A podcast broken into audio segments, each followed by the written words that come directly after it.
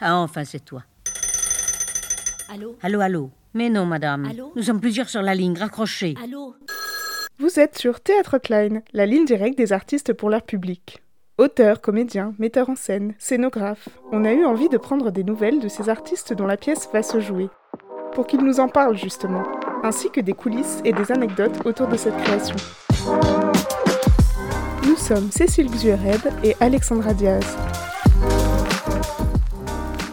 Charles Van de Viver est mis en scène par Raka Asker dans Abyss de Jonathan Jonasson. Charles a été formé au studio d'Anières et au Conservatoire national supérieur d'art dramatique de Paris. Il fait partie du collectif 49-701 qui s'est fait connaître pour sa série autour des Trois Mousquetaires qui s'est jouée partout. Raka est metteuse en scène et traductrice de nombreuses pièces islandaises, notamment Abyss, jouée pour la première fois en France. Elle œuvre à leur diffusion ainsi, elle a dirigé le festival Islande, Terre de théâtre, au Théâtre 13, Seine. Abyss est l'histoire vraie d'un chalutier qui fait naufrage en pleine tempête au large des côtes islandaises, avec à son bord des marins expérimentés entraînés au fond de la mer. Tous, sauf un. Le spectacle se joue jusqu'au 16 mars au Théâtre La Flèche à Paris, tous les mercredis à 19h. On écoute le message de Charles Raka. Salut Alexandra, salut Cécile, euh, merci à vous euh, de nous permettre euh, de nous exprimer. Ici Charles Van de Viver et Ragnheidur Asgersdotter, la metteur en scène du spectacle, Raka. On est là pour parler de Abyss. C'est un texte de Jon Atli Jonasson. Et Raka, tu peux nous dire pourquoi tu as eu envie de, de monter ce spectacle? Qu'est-ce qui s'est passé dans ta tête en fait? Je l'ai traduit il y a dix ans. Je l'ai traduit parce que je l'aimais mais comme ça faisait partie de ce que j'avais l'habitude de faire, euh, traduire les textes islandais euh, pour les faire connaître, euh, je pensais pas de le monter. Hein. C'était, je voulais le traduire pour le faire connaître. Et puis un soir, c'est venu tout seul. Je me suis dit, je vais monter à Bis. Comme ça. Le processus était long, euh, il fallait trouver de l'argent, il fallait trouver l'acteur, surtout l'acteur. Donc j'ai j'ai fait des recherches et puis je suis tombée sur Charles et je mettais toujours plus plus plus devant son nom et puis un jour je me suis dit je vais lui envoyer le texte en disant que c'est lui que je veux. Pourtant je l'avais jamais vu jouer. Mais euh, ta fille Andrea, elle a fait le conservatoire comme moi.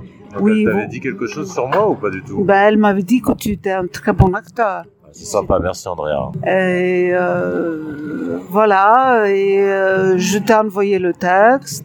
On s'est vu dans un café et c'est mon intuition qui a parlé. Alors moi, c'est ce qui m'a plu dans ce texte quand je l'ai lu, c'est que en fait, je l'ai lu une première fois, j'étais en tournée avec euh, avec mon équipe des mousquetaires, à qui je fais des gros bisous d'ailleurs, et, euh, j'étais en tournée, je reçois ce texte, le mail de Raka qui me dit bah, j'aimerais que ce soit toi. Et j'ai lu le texte, j'ai fait bon, mais j'étais pas très concentré. Puis une semaine après, je suis posé chez moi et je le lis. Et là, je fonds en larmes. Vraiment, ça me bouleverse complètement. Je trouve ça magnifique. Et je dis à Raka, oui, oui, oui, on y va, on le fait. Euh, on le fait à fond la caisse, même si ça me terrifie d'être tout seul sur le plateau. C'est quand même une opportunité énorme et c'est surtout euh, un magnifique texte, quoi. Est-ce qu'on peut parler euh, de cet homme, en fait, de ce destin, de, de cet homme qui a survécu justement au froid? Oui. Qu'est-ce qui s'est passé ce jour-là? On est en mars 84.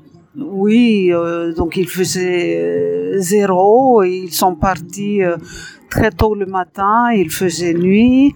Peu après être partis, le bateau coule et ils sont tous morts. C'est des pêcheurs islandais expérimentés pourtant. Hein. Complètement, ils sont morts de crampes, de froid. Et lui, il s'est trouvé tout seul dans l'océan, ne voyant rien. Il n'avait pas d'étoiles, il n'avait rien pour le guider. Il s'est dit, euh, bon, le désir de vivre, euh, il, se met à nager.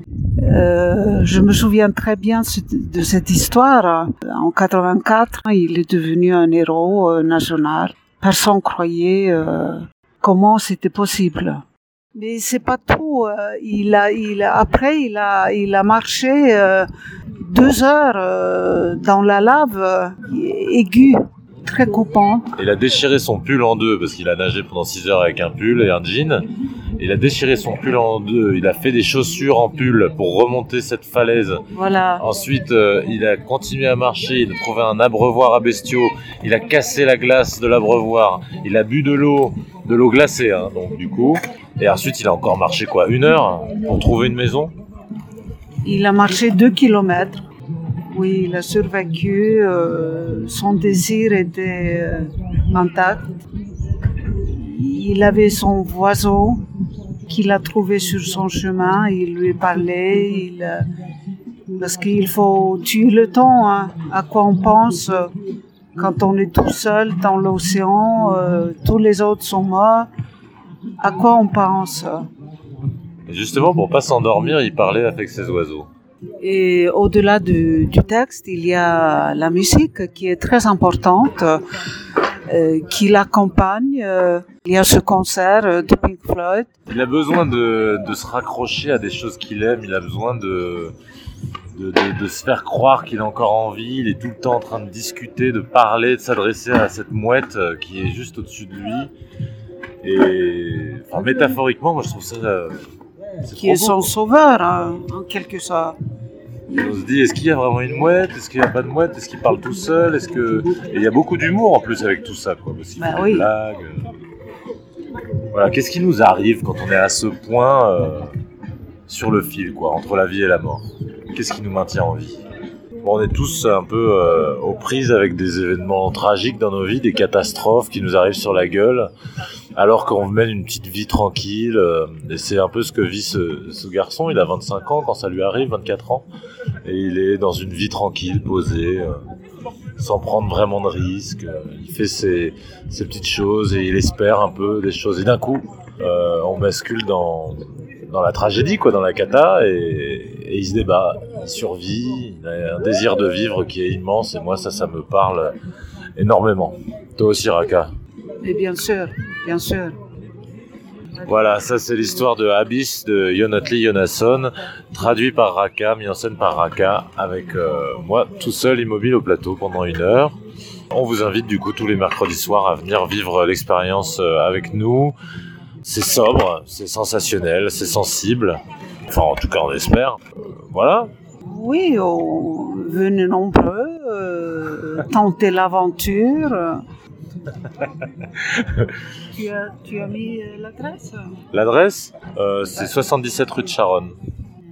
Merci beaucoup à, Théâtre Hotline Podcast. Merci beaucoup Alexandra et Cécile. Et puis j'en profite moi pour passer la balle euh, à mon ami Lucas Hérault qui va jouer euh, à la Flèche aussi au même horaire que moi mercredi à 19h à partir du 30 mars. C'est un solo euh, qu'il est en train de terminer d'écrire, qu'il écrit depuis trois ans. Il est hyper angoissé je pense mais en même temps hyper joyeux. Ça s'appelle Rou- Rouler des pelles au néant. Et Lucas étant mon ami depuis des années, je peux vous dire que c'est un sacré comédien et que ça va être du bonheur de le découvrir. Donc euh, voilà, merci beaucoup et à vite Merci, au revoir. Ah, enfin, c'est toi. Théâtre Hotline, interview réalisée par Alexandra Diaz. Réalisation et montage Cécile Zuereb, sur une idée originale de Clémence Bragard.